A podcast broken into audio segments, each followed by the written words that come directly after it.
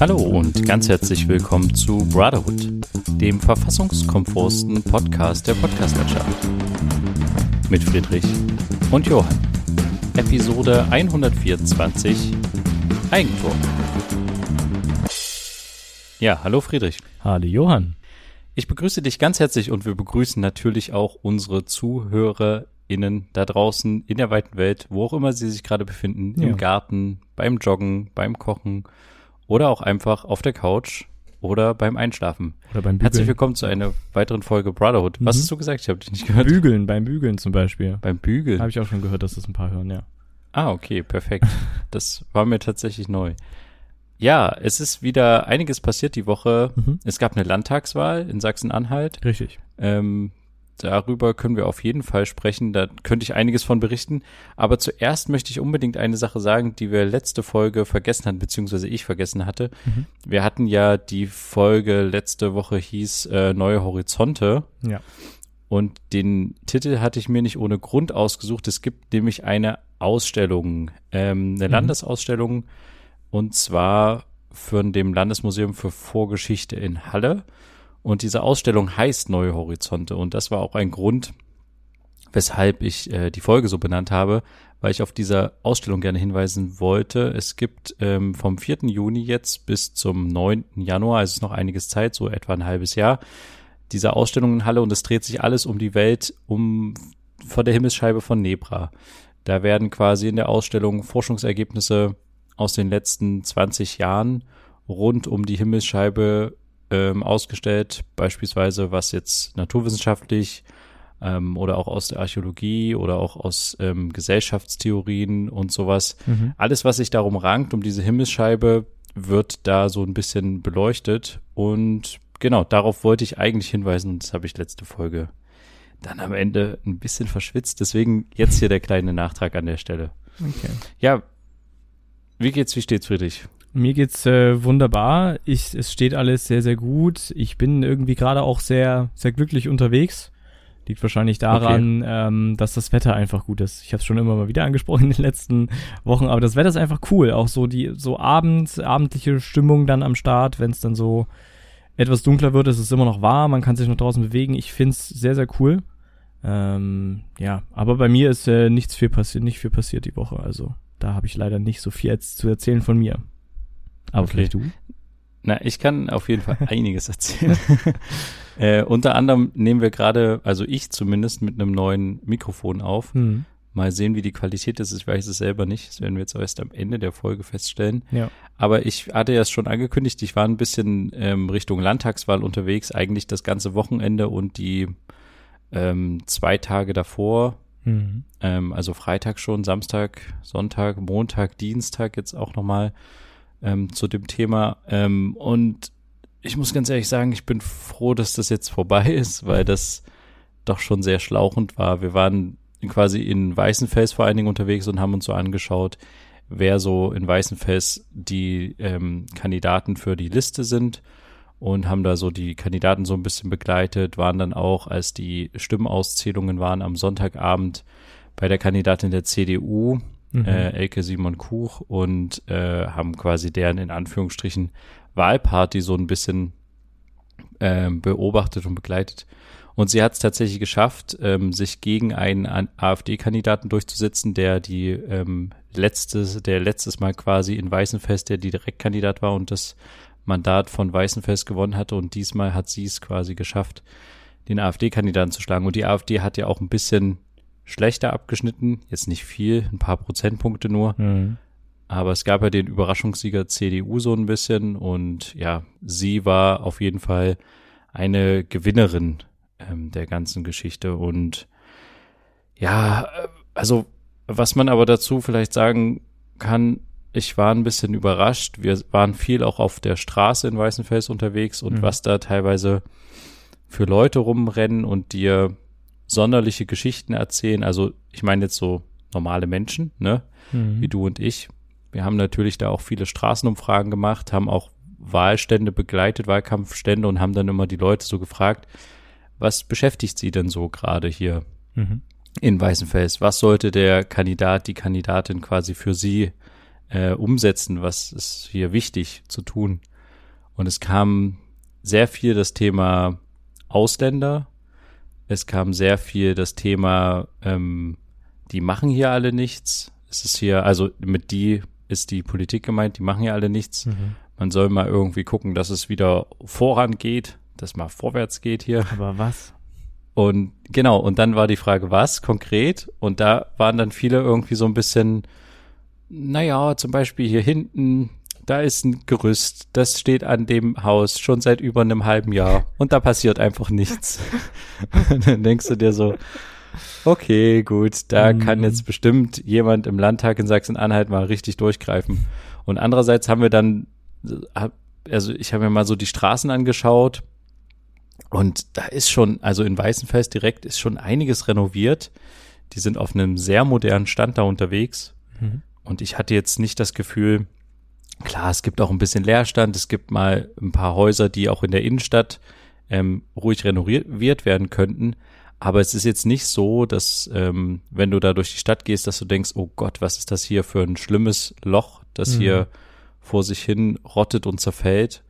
Also es war jetzt so, dass man da schon in dieser Stadt leben kann, aber trotzdem hatten die Leute so eine Grundunzufriedenheit, na, die müssen hier mal was machen, die müssen hier mal, dass das hier nicht äh, so und dann redeten viele auch immer von den von den Assis, die Assis, die hier am Norma rumhängen und meinten quasi irgendwelche Betrunkenen so.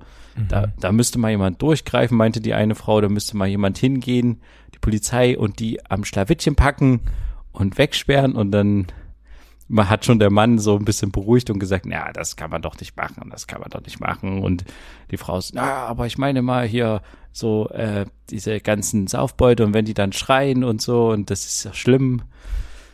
Ja, okay. Und das ist halt irgendwie so ein bisschen das gewesen, was die Leute beschäftigt tatsächlich. Also, also ich habe nicht keine raus Probleme. Doch, es gibt Probleme ähm, mit den Ausländern.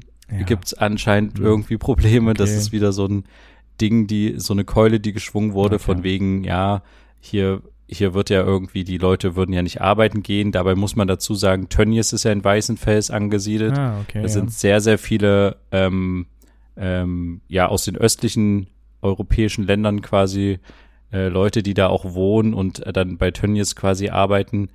Und äh, deswegen sind da schon viele unterwegs, aber die sind halt teilweise auch hart am Arbeiten. Also mhm. die machen halt den Drecksjob, den wir Deutsche nicht machen, ne? Uns ja. in eine Fleischerei stellen und also in so eine Großfleischerei und da die Tiere zerlegen. Mhm. Ähm, und darüber hatten wir auch schon mal in der Folge besprochen. Richtig. Dass es da ja auch so verschiedene Abstufungen gibt unter den Arbeitenden dort. Aber äh, das war halt so, wo ich mir dachte, hm, also ich habe jetzt wirklich nicht das, das große Problem oder die Unzufriedenheit des äh, Weißenfelsers festgestellt. Sage ich doch. Ja. Es gibt keine Probleme, offensichtlich, sondern halt irgendwelche Kleinigkeiten, die mal passieren können oder so, aber scheinbar gibt es nichts, was jetzt irgendwie gemacht werden kann. Also in deren Augen schon, aber, ne, weißt du, was ich meine?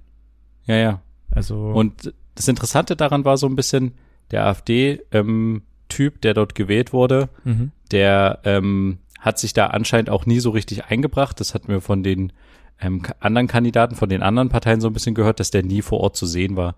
Und ähm, dann haben die Kollegen immer mal die Leute auf der Straße gefragt, naja, kennen Sie eigentlich den jetzigen Vertreter von Weißenfels, der für Sie im Landtag sitzt? Und da meinten halt viele so, nee, keine Ahnung, wer ist denn das? Ja, das ist der Herr so und so von der AfD. Ach, was, den kenne ich ja gar nicht, wer ist denn das? Und es war tatsächlich so, dass viele Leute nicht wussten, ähm, wer sie da vertritt Mhm. Aber hättest du jetzt beispielsweise, wenn ich dir jetzt die Frage stellen würde, was ähm, würdest du gerne von der Politik, von deinem Direktkandidaten, deiner Direktkandidatin, wenn es jetzt Richtung Bundestagswahl geht oder sowas, was würdest du dir für deinen Stadtteil, ich meine, Leipzig ist ja da nochmal in Stadtteile aufgeteilt und ja. sowas, was würdest du von deinem Listenkandidaten, deiner Listenkandidatin denn erwarten? Was sollte sie oder er politisch für dich einsetzen äh, oder mitbringen in den Bundestag, in den Landtag? Hast du da irgendeine Idee? Ist eine gute Frage. Und genauso ging es wahrscheinlich den Menschen dann auch in der Stadt, ne? dass man damit so ja. über, überfallen wird am Ende. Ähm, jetzt zum Beispiel auch für den Stadtteil hier. Ähm, hm, nee, eigentlich bin eigentlich sehr zufrieden, wie es Ja, oder in- für die Stadt an sich. für die Stadt an sich. Äh, nee, eigentlich jetzt so direkt nicht. Man, das fällt man bestimmt, fällt bestimmt einem dann noch irgendwie was ein, aber jetzt so auf den Punkt nicht, nee. Aber du bist ja jetzt auch nicht dann einer, der die AfD aus Protest wählen würde. Von nee, wegen. das nicht. Nein. und dann sagen würde, die da oben machen nichts und sowas. nee, das ist, nee, das würde ich nicht machen. Aus Protest AfD wählen ist äh, dumm. Ja. Ähm, ja. Nee, ich, ich weiß es tatsächlich nicht. Aber fällt dir irgendwas ein, weil du schon so fragst? Nö, aber ich würde tatsächlich, nein, aber ich würde auch sagen, ähm, ich habe jetzt nichts auf dem Herzen, was jetzt hier vor Ort gelöst werden muss, Ich soll. muss auch sagen, mich. Leipzig ist, ist jetzt nicht die Problemstadt irgendwie, oder? Also ja, klar Thema. Thema ja klar Thema Doch, Norma. vielleicht, äh, ne, was was da äh, Auseinandersetzung zwischen Polizei und äh, Linksextremisten da gibt, aber das ist ja jetzt nicht, dafür ist ja jetzt nicht Leipzig die, die Problemstadt, äh, dass Leipzig damit komplett ein Problem hat so. Und ich weiß, also, ja, was wäre da jetzt die Lösung für, ne, ist die Frage. Ähm, keine Ahnung. Aber ich habe eigentlich jetzt kein Problem mit Leipzig bisher. Kann sich aber Ja. noch ändern, wenn ich vielleicht dann nach einer eigenen Wohnung suche und dann äh, dementsprechend irgendwann dann hier und da Mietpreiserhöhungen, Mieterhöhungen, Ja, sowas. Das wäre vielleicht ein Standardthema. das ist ein Thema auf jeden Fall. Da gehe ich auf jeden Fall mit. Mhm. ähm, eine Art Mietendeckel oder wie auch immer, das ist ja jetzt gescheitert in Berlin, aber dass man so eine, äh, dass man irgendwie nicht die Hälfte seines Gehaltes für eine Miete ausgeben muss Ja. oder also dass es irgendwie einen gewissen Prozentsatz halt nur gibt, den man jetzt wirklich für seine Miete ausgibt. Mhm. Ich glaube, ich hatte da mal so eine Zahl gehört, es ist, glaube ich, ganz schlau, so maximal 30 Prozent oder sowas seines Gehalts für Miete auszugeben. Mhm. Das ist wohl relativ gesund. Aber ähm, ja, Miete ist auf jeden Fall ein großes Thema, finde ich auch. Was, was ich jetzt noch gerade habe, was mir noch einfallen würde, wäre Verkehr. Also ich Ja. finde, es gibt immer in Städten einen Verkehrs- oder Verkehrsproblematiken. Mhm. Also beispielsweise könnte man überlegen, ob man halt ähm, Fahrradfahrer mehr bevorzugt an manchen äh, Teilen. Ja, das Thema Fahrrad- Fahrradfahrer ist hier auch, das ist vielleicht dafür ein bisschen problematisch hier, ja. Genau.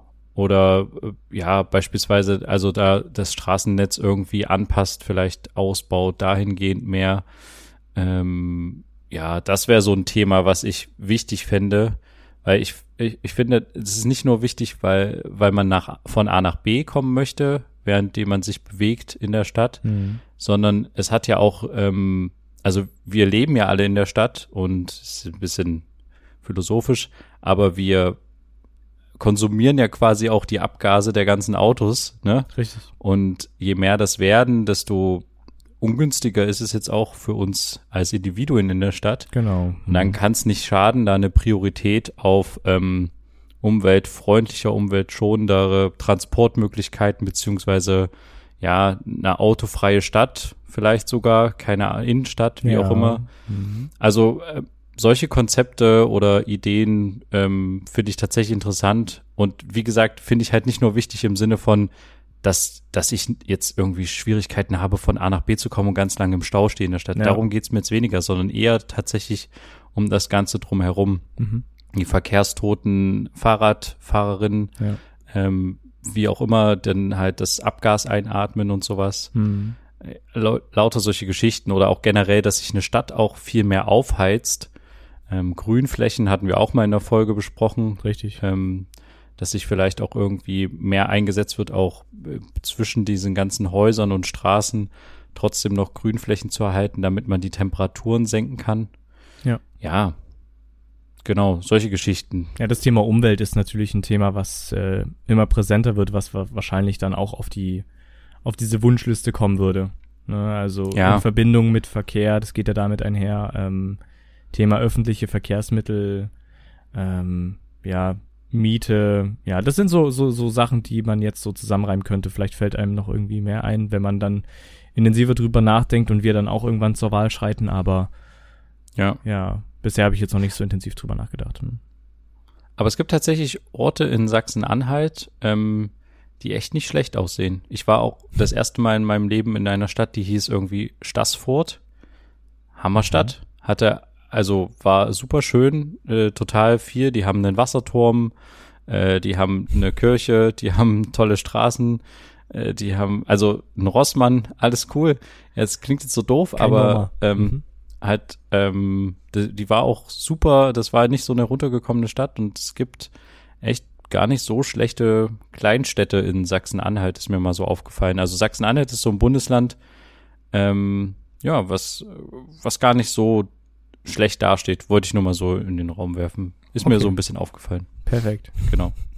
Was ich natürlich ein bisschen kurios fand bei dieser Wahlparty ähm, von der Kandidatin von der CDU, ähm, das fand alles äh, bei so einem Eiscafé statt. Ich sage Okay. jetzt mit bewusst bei so einem Eiscafé, weil es war nicht im Eiscafé, sondern draußen. Aber es hatte an dem Tag waren ja diese krassen Unwetter so hier in Mhm. Mitteldeutschland unterwegs. Und da saßen die quasi auf so einer großen Terrasse. Alles cool, alles schön. Ähm, hatten ein paar Luftballons aufgehangen, ein paar Flyer hier und da und äh, Fernseher an und DJ am Start, Bratwurst gegessen. Alles super, alles schön. Ja. Und ich dachte mir nur so zwischendurch, während dem immer mal so Leute vorbeikommen, kamen und dir gratulierten, dachte ich so, naja, ist das jetzt noch so Corona-konform? Hm. Und dann dachte ich andererseits wieder, naja, also, aber es sinken doch die Zahlen total gerade. Muss man jetzt noch in diesem, ist das noch erlaubt, so polizeimäßig denken, ne? Mhm. Äh, Ist es hier eigentlich gerade verboten oder, ähm, also weißt du, was ich meine? Ja, Dieser ja. Gedanke. Und ich bin mal gespannt, wie lange dieser Gedanke noch anhält in den nächsten Wochen und Monaten, dass man sich so denkt, hm, darf man das eigentlich? Ist es eigentlich erlaubt? Ist es eigentlich sinnvoll, hier so eine Wahlparty zu machen? Mhm. oder halt eine andere Zusammenkunft. Also da bin ich mal echt gespannt, wie das sich die nächsten Wochen, wie wir auch dann so so eine Kopfsperre haben, weißt ja, du? auf jeden Fall. So eine so ein gedankliches Ding. Oh shit, darf ich das? Größere ah ja, ich darf Treffen das ja. dürfen wir uns jetzt eigentlich so zu so und so viel treffen. Geburtstagsfeier wieder Mo- Moment mal. Also ja, nee, das ist schon richtig. Ich, ich finde es auch interessant, das Thema, gab es ja auch irgendwie letztens eine Umfrage, Thema Maske. Ne? Also wie lange bleibt es noch bestehen als Verpflichtung? Und es gab halt eine Umfrage, wie viele auch freiwillig dann in der Zukunft zum Beispiel zur Grippesaison oder sowas dann Maske tragen würden in öffentlichen Verkehrsmitteln. 50 Prozent würden das machen. Und das finde Ja. ich interessant. Ne? Also das wird uns, glaube ich, es wird bestehen bleiben. Es wird äh, bestehen bleiben, gerade zur Grippesaison, wie auch immer, dass man dann in öffentlichen Verkehrsmitteln Leute mit Maske sieht und dann wird halt nicht blöd geguckt, ne? Weil weil halt alle die Pandemie miterlebt haben und alle es kennen, Leute mit Masken zu sehen. So, ne? Das ist ja eine Sache, die vor der Pandemie halt komisch war. Ja. Also Und ich finde das auch tatsächlich jetzt für die Grippesaison hatten wir ja auch schon mal besprochen, Mhm. ähm, gar nicht so schlecht. Ja. Wir hatten auch in Weißenfels eine Frau getroffen, die uns die ganze Zeit anschrieb, wir sollen die Maske abnehmen, weil wir, wir würden ja gar nicht, also sie würde uns ja gar nicht verstehen. Und dann hat äh, die Kollegin gesagt, naja, aber ihre Freundin hatte auch eine Maske auf. Und dann hat sie gesagt, naja, die hat die nur auf, weil sie sich nicht geschminkt hat heute. Und dann dachte ich mir so, ja, cool. Genau das ist halt auch manchmal so, dass das die Japaner gerne machen, Mhm. ähm, dass sie halt quasi, wenn sie sich halt nicht geschminkt haben oder sowas, dass sie dann einfach schnell aus dem Haus gehen und die Maske über den Mund ziehen Mhm. oder übers Gesicht und ähm, ist vielleicht gar nicht so schlecht, wenn uns das auch so ein bisschen erhalten bleibt. äh, wenn man das Gefühl hat, man ist irgendwie ansteckend, krank oder wie auch immer und oder sagt halt, hey, ich äh, bin jetzt nicht gerade Ja. darauf aus, dass mir jeder so, weißt du? Hm, nee, Das ich verstehe. auch- Das ist, ist eine gute Sache. Ich denke auch. Gucken wir mal, wie sich das entwickelt. Es entwickelt sich ja gerade in eine gute Richtung. Schauen wir mal ähm, und hoffen wir mal, dass es so bleibt. Ähm, vielleicht bleiben wir noch kurz beim Thema Corona, aber ein bisschen das Thema ein bisschen, bisschen umdrehen und zwar Thema digitaler Impfpass. Du hast es vielleicht Ja. mitbekommen. Ist, ähm, ist am Kommen, beziehungsweise ab dem 14. Juni soll das Ganze starten. Es gibt jetzt schon die App, die sogenannte Cough Pass oder so ähnlich. Ich weiß nicht, ob man es richtig ausgesprochen hat. Gibt es schon in den einzelnen App Stores verfügbar. Noch nicht für alle Geräte, also es dauert ein bisschen. Aber genau, ab dem 14. äh, Juni geht's los, dass man quasi seinen Impfpass digitalisieren lassen kann. Das kann man nicht selber machen, sondern muss man tatsächlich in Praxen machen lassen. Deswegen ist auch die Frage, ob das so der schlaue Move ist. Aber nicht nur eben in den Praxen, sondern, also nicht nur bei den Ärzten, beim Hausarzt oder so, sondern tatsächlich auch bei Apotheken. Und ähm, das ist eine ganz coole Sache. Das Ganze ist in Kooperation natürlich mit dem Robert Koch Institut und IBM. Ne, Also IBM war da mit dran beteiligt ähm, und hat das die App mit programmiert. Und diese ganze Sache soll eben nicht nur auf diese, auf diese eine App fest, festgelegt sein, sondern man kann das Ganze auch in der Corona-Warn-App mit integrieren. Also es ist da eine Integration mit drin, das heißt, man kann es auch in der Corona-Warn-App verwenden und so.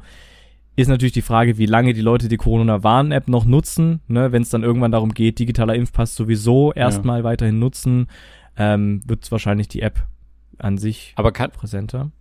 Aber weißt du, ob ich das jetzt, also weil ich hatte auch gelesen, dass es für die Corona-Warn-App quasi geht, kann ich, muss ich diese, diese digitale Impfpass-App, von der du jetzt gerade geredet hast, muss ich die mir runterladen?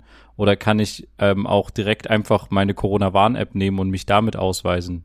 Weißt du, du kannst was? dann mit deiner Corona-Warn-App dich ausweisen. Okay. Also für also die Corona-Impfung, nicht für alle anderen Impfungen. Du kannst dann dieser Kopf, Kopfpass App ist ja Ziel, dass du irgendwann da mehrere Impfungen eintragen kannst, sodass du die halt ah, auch okay. ein bisschen nutzen kannst. Die sollen nicht den Impfpass, also diesen typischen gelben Impfpass ersetzen, sondern ja. ergänzend dazu existieren. das ist, glaube ich, auch nur eine Frage der Zeit, bis das vielleicht auch irgendwann Standard wird. Ähm, ja. Gerade Thema Reisen oder sowas. Es ist einfach schlau, das digital zu haben über den QR-Code. Ne, man kennt ja die, hat ja diese ganze Sache mitbekommen mit dieser ja, wie, wie, wie sagt man, hier dieses, ich weiß nicht, ob du das, das hast du doch bestimmt auch mitbekommen, diese ganzen Plakate mit Deutschland sucht den Impfpass und so Zeug. Ähm, genau, ja. Also ist ja auch so eine Sache, den Impfpass wiederzufinden, wenn man es digital hat, hat man es halt digital und kann es halt überall mit hinnehmen und kann es überall auf alle möglichen Geräte laden. Da wieder Thema gläserner Mensch ist so eine Frage, ne? Also Thema Datenschutz. Ich bin aber sicher, dass da auf jeden Fall auch drüber geguckt wird. Äh, Gerade vielleicht auch wieder vom äh, Chaos Computer Club, jetzt zum Beispiel in Vertretung für Deutschland. Ähm, da bin ich gespannt, was das wird, ob das so gut klappt und ob jetzt nicht dann die Ärzte auch noch da die Hände über den Kopf zusammenschlagen, weil die jetzt schon überfordert sind mit den ganzen Anfragen zum Thema Corona-Impfung. Deswegen hoffe ich, dass es vielleicht dann irgendwann auch möglich ist, einfach beim Zahnarzt das machen zu lassen. also weißt okay. du, warum nicht? Ähm, ist ja auch am Ende ein Arzt, der einfach nur bestätigen muss, dass der Impfpass korrekt ist. Und ne, für alle, die die App nicht nutzen wollen, nicht nutzen können, aus unterschiedlichen Gründen, das Ganze gibt's auch in ausgedruckter Form. Also dieser QR-Code, der erstellt wird, ne, den kann man sich auch ausdrucken lassen und dann damit in die Geschäfte gehen und sowas. Ne? Das soll ja Ziel sein, dass du eben nicht dein Impfpass mitschleppen musst, weil der ja eben auch so ein bisschen fälschungsanfällig ist, ne, sondern dass mhm. du es digital hast. In dem Fall aber mit einem QR-Code, der in dem Moment dann auch fälschungssicher wäre, gehst du dann damit in dein Geschäft, scannst den, kannst rein ne, wenn du die App nicht nutzen kannst, willst, wie auch immer. Genau. Aber ich verstehe ehrlich gesagt nicht, also ich, ja, es ist alles schön und gut, dass mhm. man das quasi in Apotheken auch machen kann und bei Ärzten, aber man könnte es doch einfach so machen, dass man noch, also die Bundeswehr unterstützt ja schon die Impfzentren und ja. dass man einfach noch einen weiteren Bundeswehr-Soldaten ähm, oder wie auch immer oder vielleicht Leute vom Deutschen Roten Kreuz, wer gerade Zeit hat, noch beim Impfzentrum mit zusätzlich einsetzt, ähm, äh, um quasi diese Sachen zu bestätigen. Also, dass ja. jeder, der geimpft ist, zu seinem impfenden Arzt oder halt auch zum Impfzentrum nochmal geht. Mhm. Und alle, die jetzt geimpft werden, machen das halt dann gleich mit. Und dann äh, kann man halt sagen, hier, ich wurde hier geimpft. Dann gucken die in die Liste, sagen, ja, stimmt, du wurdest ja wirklich hier geimpft. Ähm, und dann äh, geben die dir den Stempel, weil ich finde, es gibt ja auch niedergelassene Ärzte, die diese ganze Corona-Situation anzweifeln. Ja. Und wenn die jetzt die Berechtigung haben für Leute, einen Impf Impfnachweis auszustellen, obwohl die Leute nicht geimpft wurden. Weißt du, was ich meine? Ich verstehe, was du meinst, aber es gibt ja auch also diese, diese, diese bestimmten Nummern. Ne? Also du hast es bestimmt auch in deinem, in deinem genau. Heftchen, diese, was ist denn das? Diese, Na, das ist, glaube ich, die Seriennummer oder die Chargennummer. Chargennummer, genau, richtig. Die, genau, die gibt's ja. ja auch dann nur für bestimmte Chargen dieser, dieses Impfstoffs. Das heißt, klar, wenn man die abfotografiert etc., dann ist die im Internet, kann man sie, kann sie jeder nutzen, aber darüber ist dann nochmal eine kleinere Sicherheit geboten. Ja, ist natürlich die Frage. Du hast, du hast recht, das Thema beim Impfzentrum direkt zu machen, ist natürlich schlau, wäre natürlich schlau. Ich glaube, dass es aber auch nur eine Frage der Zeit ist, bis auch das geschieht. Es ist, gab ja auch schon ein Pilotprojekt dort in dem Impfzentrum, ich weiß ja. nicht mehr genau, welches das war, die genau das gemacht haben. Also jedem am Ende die Möglichkeit gegeben haben, dass sie das digital nochmal bekommen oder halt ähm, als QR-Code ausgedruckt, dass sie das schon so nutzen können. Das gab es schon, gibt es schon. Ist nur noch die Frage, glaube ich, genau, Ende, Ende, seit Ende Mai gibt es da solche Feldtests ähm, mit dem digitalen Nachweis in, in einigen Impfzentren. Ja, also ich glaube, es ist auch nur eine Frage der Zeit, bis das dann übernommen wird.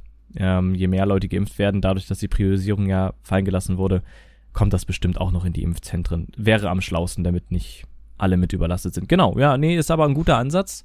Nicht nur das Thema Überlastung der Ärzte, sondern auch das Thema Ärzte, die halt die ganze Situation anzweifeln oder halt eine andere Einstellung dazu haben und sowas dann gegebenenfalls gegen ein kleines Entgelt dann auch mal gerne fälschen. Ist die Frage, wie gut, wie machbar das dann ist, ähm, ja. wie einfach das ist, aber wird, wird bestimmt mit beachtet, weiß ich nicht. Müssen wir beobachten, aber fand ich nur eine interessante, interessante News diese Woche. Ähm, und ich würde aber sagen, an der Stelle ähm, kommen wir auch zu einer anderen News. Nee, eigentlich nicht zu einer anderen News, sondern zu einer, einer ganz anderen Sache. Und zwar kommen wir unseren, zu unseren dieswöchigen.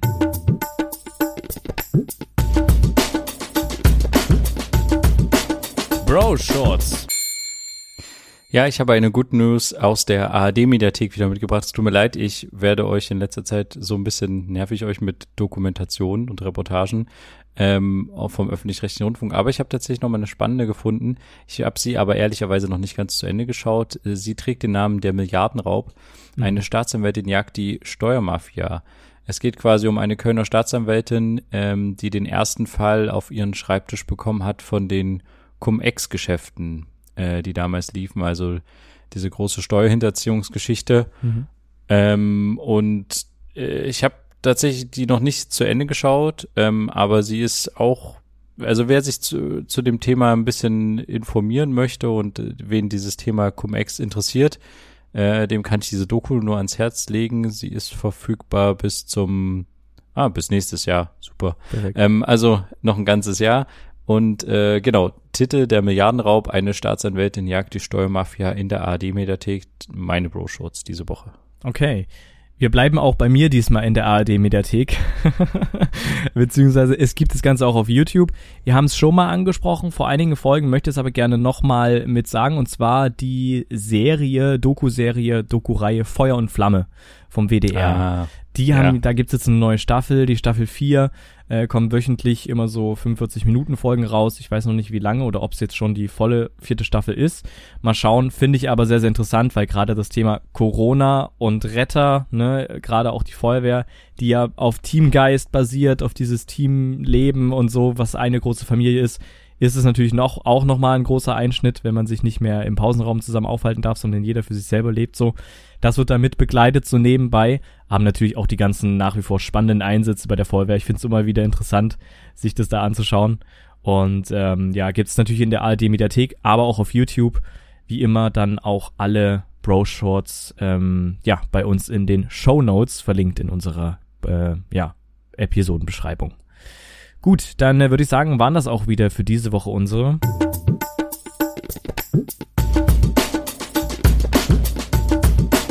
Bro Shorts. Ja, zu der Feuer- und Flamme-Geschichte. Ich habe das ja schon tatsächlich geguckt, also das, was ähm, verfügbar war. Ja. Und ich bin auch immer fasziniert, die drehen das super gut. Ich kenne ja. sogar auch ein paar Kameraleute von denen. Es gibt auch zwei auf jeden Fall, auch die aus Leipzig kommen und da mitdrehen. Mhm. Grüße gerne ähm, Genau. Aber ähm, ich äh, denke mir manchmal so, äh, warum, warum wird das so häufig geklickt auf YouTube und sowas? Also diese ganzen Dokumentationen über Feuerwehr, über Rettungseinsätze von Polizei oder wie auch immer, mhm. das bekommt immer sehr, sehr hohe Aufrufzahlen. Ja. Ähm, oder auch diese Fahrradkopfstaffel von Spiegel TV und sowas. Das bekommt ja immer sehr, sehr große, sehr große Aufmerksamkeit, ja. Genau, ja. Und ich dachte mir dann so, vielleicht ist das so ein bisschen dann unser, unser innerer Voyeurismus, dass man halt irgendwie, ähm, dass das irgendwie halt spannend ist. Oder auch diese, es gibt ja auch so eine, so ein True Crime Trend, wobei es eigentlich kein Trend mehr ist. Es ist ja jetzt schon so seit ein paar Jahren quasi am Start, was so Podcast-Begriff äh, betrifft, also so mhm. Podcasts, die sich mit echten Verbrechen auseinandersetzen. Ja. Ähm, es wird ja sehr viel gehört, es wird inzwischen auch schon verfilmt, also Podcasts, Richtig. die verfilmt werden. Mhm. Ähm, das wird der neue heiße Shit. genau. Und ich denke mir so, ja, das ist alles spannend und schön und gut, aber es ist interessant, dass wir Menschen das irgendwie so so brauchen und dieses Verbrechen, was andere irgendwie betrifft, dass es uns irgendwie interessiert. Und ich meine, es sind halt, sind halt echte Geschichten. Man muss halt immer bedenken, auch bei so Rettungseinsätzen und sowas, da sind halt echte Menschen dahinter, da sind echte Geschädigte oder auch Hubschrauber, Staffel fliegt irgendwo hin und sowas. Ich finde das immer so spannend. Außer vielleicht bei RTL, aber ja. grundsätzlich. Ja, schon genau. die Dokus, ja. Aber ich glaube, dass das auch von diesem, von diesem, naja, dieses, was wir schon mal das Thema hatten, das Thema Gaffer, ne? Also es hat ja, Ja, auch damit ja. was zu tun. Ja. Beim Autounfall packen Leute ihr Handy aus oder wollen zuschauen, wie da, was da gemacht wird und so. Und du bist halt so dadurch direkt dran. Ich weiß nicht, ob das damit einfach zusammenhängt. Also es ist ja, Ja. spannend zuzusehen, wie die Retter arbeiten, was es für Unfälle gibt, weil man sie eben nicht tagtäglich sieht oder äh, so doof es klingt, spannend ist, was es für Unfälle gibt. Jetzt gerade auch bei der Feuerwehr, was es für Brände gibt und wie schnell das eigentlich gehen kann durch einen angelassenen Toaster oder sowas, dass die halbe Wohnung abfackelt. Und wie die dann löschen, was sie auch für Taktiken haben, also eben nicht einfach nur äh, feuerfrei, beziehungsweise wasserfrei. Also das ist, ne? Ja, ja, das, das sehe ich auch so. Ich habe tatsächlich, ich muss äh, gestehen, durch dieses Feuer und Flamme und sowas, durch diese Dokumentationsreihe vom Mhm. WDR, habe ich auch ein paar Sachen gelernt. Also ich zum Beispiel ähm, habe ich auch gelernt, dass es nicht sinnvoll ist, wenn sich alle Feuerwehren ähm, an drei Hydranten anschließen, die in Ja. einem Wohngebiet sind, weil dann irgendwann das Wasser alle ist, wenn die einen richtigen Großbrand haben. Ja. Oder halt auch, dass der Zugang für Feuerwehren super wichtig ist, ähm, gerade was halt so Feuerwehrausfahrten betrifft und sowas. Und ich muss gestehen, dass ich, glaube ich, in den letzten ähm, ein, zwei Jahren, seitdem es dieses Format halt gibt, Feuer und Flamme, immer mehr auch drauf achte, wenn ich irgendwo parke. Wir parken ja auch manchmal mit unseren Produktionsfahrzeugen irgendwo sinnlos und sagen dann, naja, wir müssen jetzt schnell mal was drehen. Wenn wir halt eine Strafzelle kriegen, dann ist das halt so, aber Mhm. wir müssen uns jetzt so nah wie möglich halt hier irgendwo ranstellen. Und ich achte da aber immer mehr drauf, dass ich mich gerade in so Feuerwehrausfahrten oder sowas dann halt nicht oder Einfahrten, dass ich mich da nicht reinstelle, weil Ja. das dann halt für die ein, ein großes Problem wird. Und Ich glaube, ähm, dadurch, Mhm. ein bisschen was habe ich dadurch halt auch schon gelernt oder für meinen Alltag halt mitgenommen. Ähm, ja, deswegen verteidige ich das Format trotzdem, weißt du, also Nee, natürlich, klar. Ja. Ich glaube auch, dass das auch Ziel so ein bisschen auch der Doku ist, so mehr Verständnis für Retter. Ne? Also gerade, weil dann auch die Problematik gezeigt wird, Rettungsgasse hier oder irgendwelche Leute, die dann dazu kommen und nerven oder solche Sachen. Es wird ja alles mit gezeigt und alles mit angesprochen und die Feuerwehrleute werden ja auch dazu interviewt zum Beispiel, die dann sagen, hier, das ist eine Sache, stellen Sie sich mal vor, das ist der und der und äh, Ja, ja, Sie würden das ja. also das sind, man wird so nah rangeführt, das ist vielleicht dann auch so ein bisschen Ziel so einer Doku.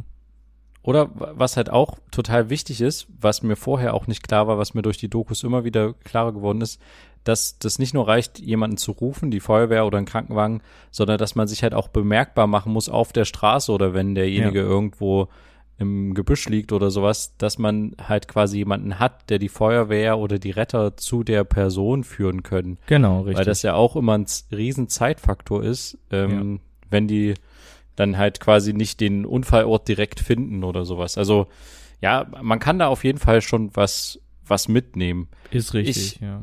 Möchte eine Sache gerade noch sagen, weil Mhm. wir ja jetzt in, im Juni sind und es ist Sommer und es wird immer wärmer und wir feiern die Temperaturen, aber es ist ja auch eine Belastung für den Körper, sage ich jetzt mal. Ne? Mhm. Und ich habe einen kleinen Tipp, einen kleinen äh, Tipp, den ich jetzt irgendwie erst dieses Jahr so richtig entdeckt habe, den ich gerne mit euch teilen möchte.